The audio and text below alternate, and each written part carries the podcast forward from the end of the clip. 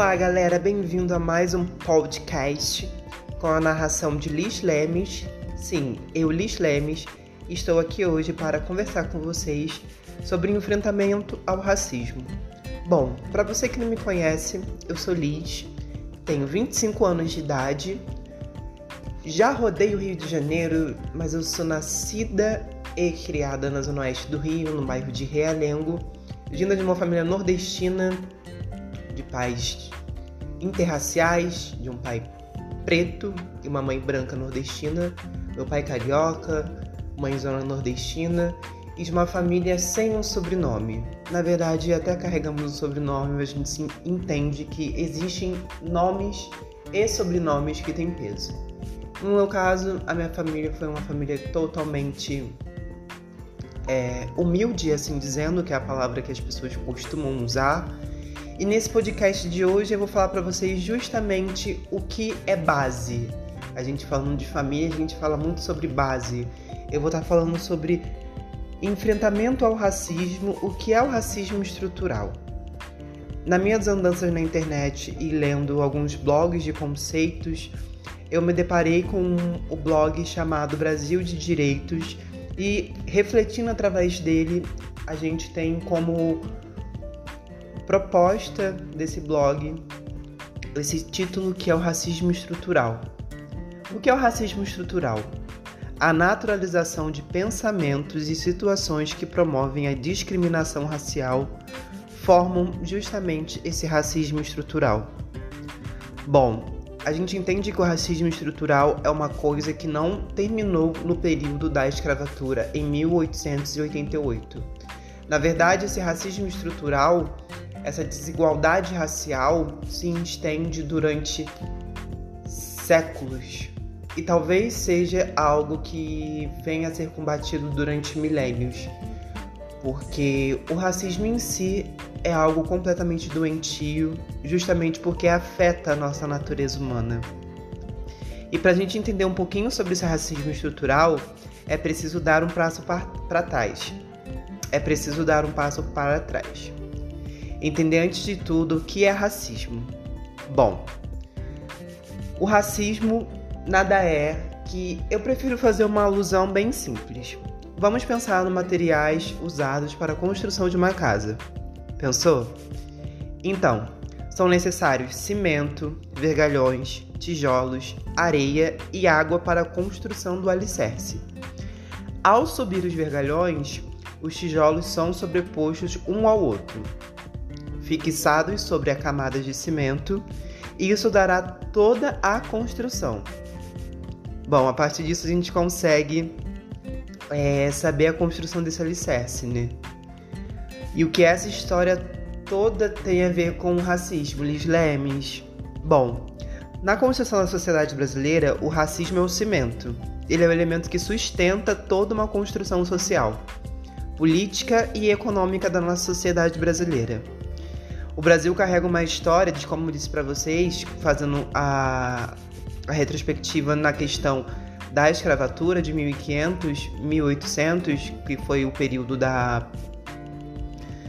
da alforria desses escravizados, que não aconteceu, né? Porque a escravização é imposta até hoje, é uma história de mais de 300 anos diante da escravidão.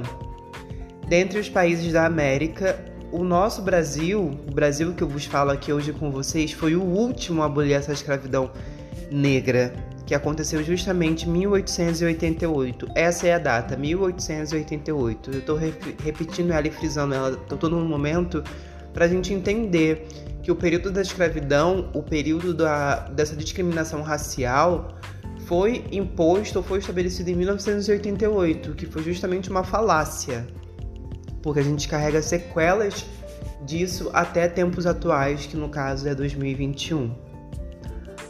Bom, depois de mais de um século, ficou enraizado no inconsciente coletivo da sociedade brasileira um pensamento que marginaliza pessoas negras, pessoas de pele retinta, que justamente impede que a gente consiga construir e sermos cidadãos plenos.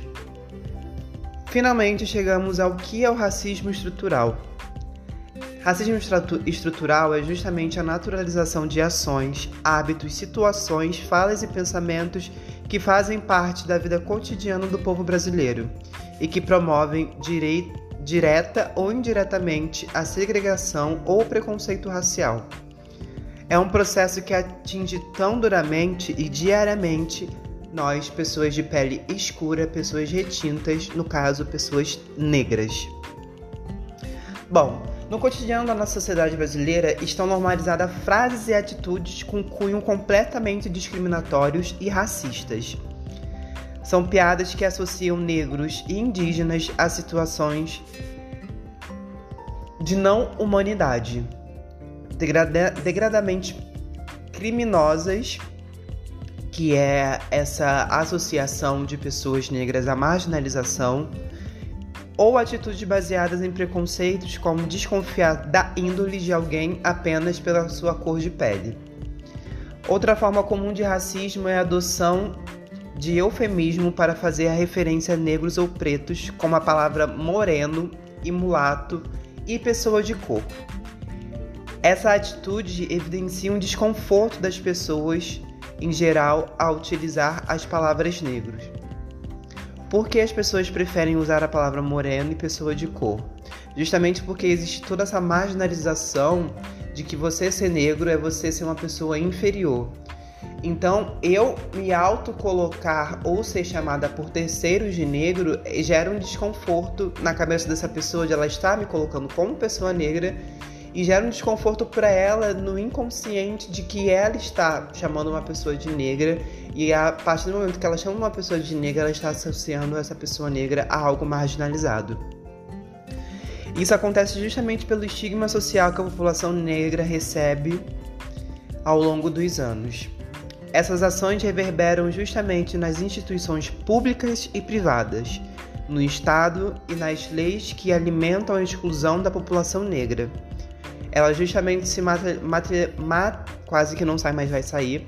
Elas materializam, por exemplo, na ausência de políticas públicas que possam promover melhores condições de vida a essa população. Ah, Liz, mas por que esse papo todo de pessoa negra, de pessoa com pele retinta importa? Me diz aí. Bom, as questões raciais são estruturalmente é, parte da nossa sociedade. As subjetividades que nos compõem, os nossos preconceitos, por exemplo, acabam construindo as relações sociais que estabelecemos. Justamente impede de você ter um colega negro, um amigo negro, ter uma pessoa negra na sua empresa, ter um lugar de fala dessa pessoa negra respeitada quando ela vai transmitir algum tipo de ideia ter no seu ciclo de amigos, no seu ciclo de amizade, no seu ciclo de afetividade uma pessoa negra. Que justamente é uma construção social que está impregnada na nossa construção histórica, que é justamente equivocada, que mantém a população negra em posição de subalternidade. Justamente colocando essas pessoas negras como pessoas não pensantes, como pessoas que não merecem afeto, como pessoas que justamente não merecem uma ascensão social dentro de da questão socioeconômica do nosso país. E existe até um filósofo, Silvio Almeida, autor O que é o racismo estrutural? Longe de ser uma anomalia, o racismo é o normal. Independente de aceitarmos ou não ele, ele constitui as relações no nosso padrão de normalidade.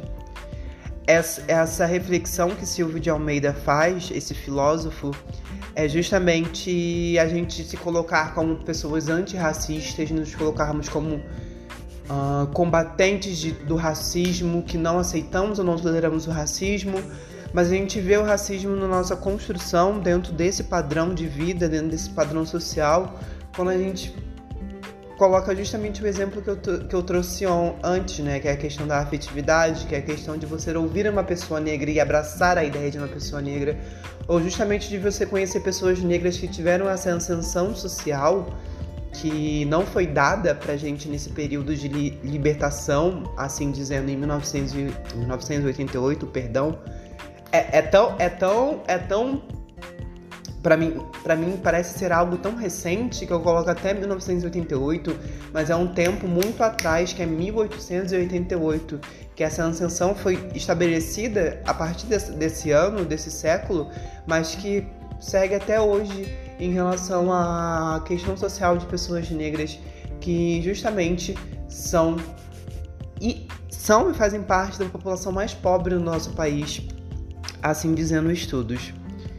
É, voltando à reflexão de Silvio de Almeida, a gente vê que essa narrativa resulta justamente na desvalorização da cultura, o intelecto e a história da nossa população negra. Mina justamente potencialidades e principalmente aumenta o abismo criado por desigualdades sociais e políticas econômicas. Bom, gente, esse é um problema evidenciado por números no Brasil. Pessoas negras são mortas com mais frequência que pessoas não negras. Os negros representam justamente 75% das vítimas de homicídio, segundo o Atlas da Violência de 2019, sua maioria também em meio à camada mais pobre da população. Dos 10% dos brasileiros mais pobres, 75% são pessoas negras e de pele retinta. Esse dado é justamente vindo do IBGE. Bom, para falarmos sobre os efeitos do racismo na sociedade brasileira, é preciso encará-los como um fenômeno essencialmente transversal. É preciso entender que ele forma uma teia de violências que afeta jovens, homens, mulheres, mulheres cis, mulheres trans, encarceradas e que justamente define o mecanismo que rege o tráfico de mulheres, meninas e que afeta potencialmente justamente toda a comunidade LGBTQIA+, da população quilombola e ribeirinha, e que explica o preconceito contra as religiões de matriz africana, como candomblé e umbanda, como aqui no Brasil são mais conhecidas entre outras, e justamente ameaça o nosso direito de existir. Bom, essa foi a reflexão.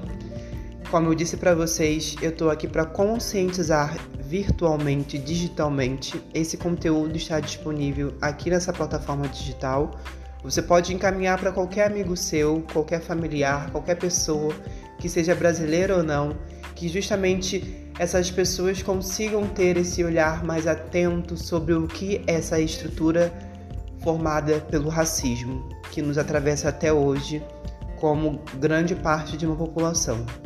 Eu espero que vocês tenham gostado do conteúdo, compartilhem, me sigam nas redes sociais. Estou no Instagram como arroba lislemes, L-I-S-L-E-M-E-S. Também estou no Twitter como Li, Lislemes. Vocês podem me procurar e me encontrar. Facebook Lislemes, mas Facebook é uma rede social vencida. Brincadeirinha. Eu espero que vocês tenham conseguido assimilar a mensagem, assimilar a realidade acima de tudo. Todos esses dados e toda essa narrativa que eu trouxe são, são fatos que justamente são comprovados. É, eu vou deixar o artigo em algum lugar dessa descrição para vocês, caso tenham interesse, lerem também. Então é isso, eu vou me despedindo por aqui. Obrigada pela escuta. Até breve. Curtam, compartilhem e, por favor, engajem a voz de uma mulher preta, tentando transmitir as suas ideias, os seus pensamentos e justamente fazer por valer a cidadania e os direitos da nossa população preta, de nós quanto seres humanos, aqui nesse Brasilzão que vos falo. Até breve, vamos conscientizar.